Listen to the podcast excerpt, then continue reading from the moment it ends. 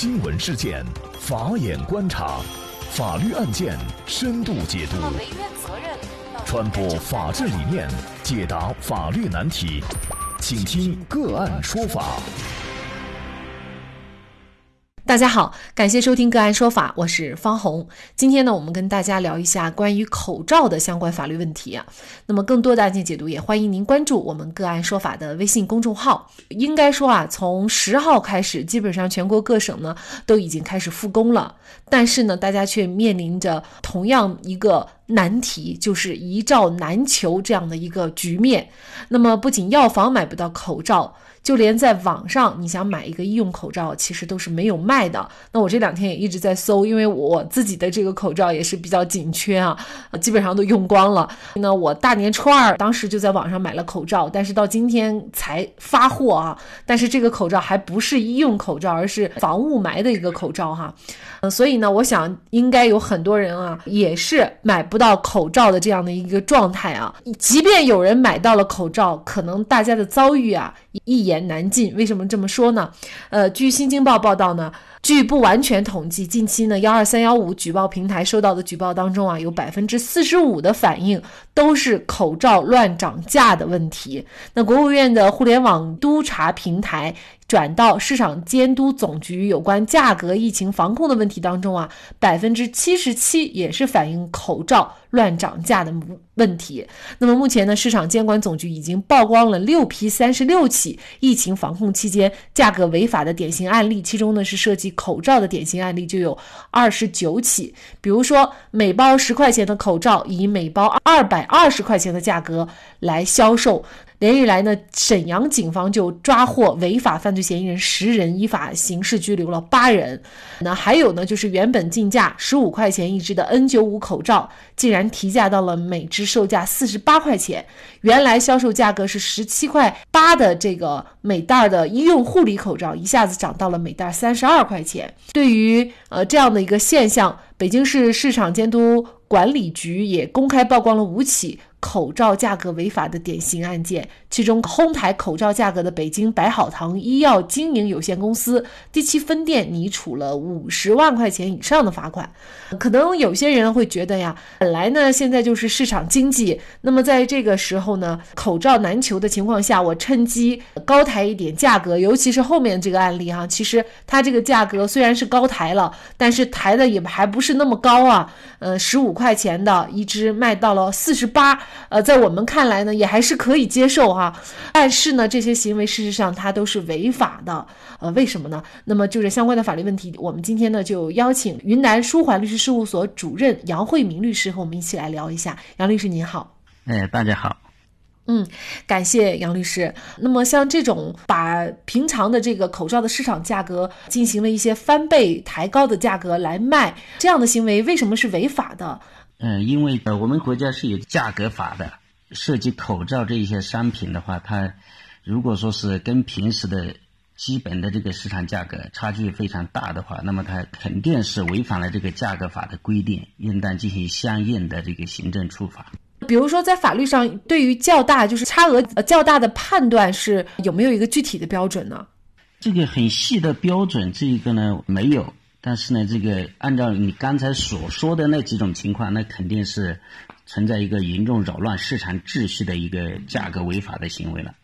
嗯，所以呢，销售口罩的一些这个医药单位啊，大家就应该注意了哈。呃，虽然现在口罩非常紧缺，但是呢，也不能因此乱涨价，否则呢，可能会面临高额的这样的一个罚款。当然了，和花高价钱买口罩相比，买到假口罩呢，是更让人郁闷的一件事儿哈。新京报也此前报道了浙江台州啊、安徽合肥、还有河南漯河、辽宁恒仁、福建莆田等地呢，也都查出了一些假的漂高。安口罩流入市场并且销售啊！今年的一月二十六号中午，哈尔滨市的南岗区市场监督管理局的工作人员调查就发现呢，当地一家药房销售的所谓 N 九五口罩，实际上就是普通的劳保防尘口罩。根本就起不到防病毒的作用。那么对于当事人的这个违法行为呢，是处以了五万块钱的罚款，而且公安机关也已经进入调查。另外呢，在二月一号，太原警方呢协助北京警方在太原市呢也是控制了两名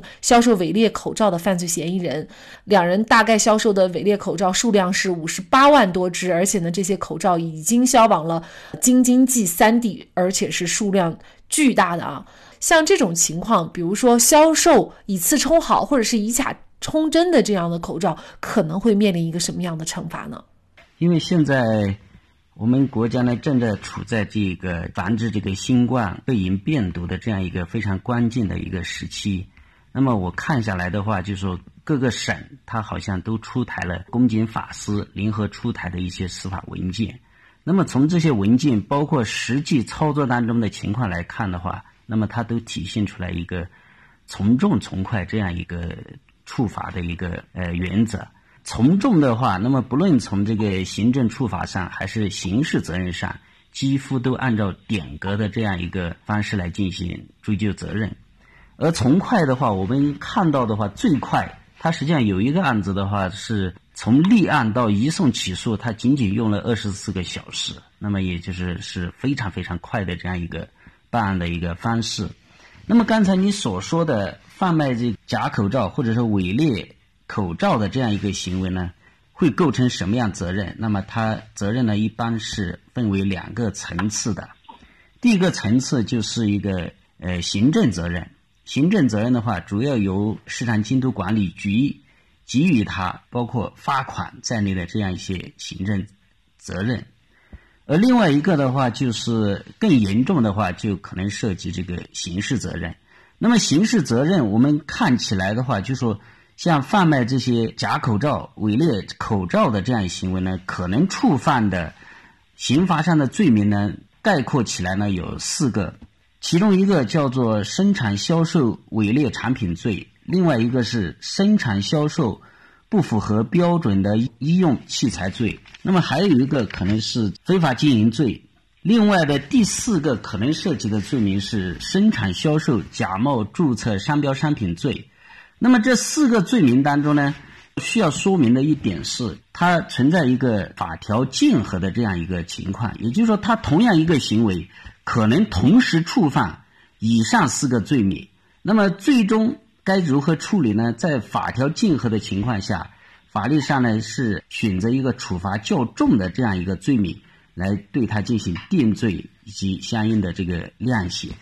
就说生产销售伪劣产品罪，还包括另外一个罪名，就是生产销售不符合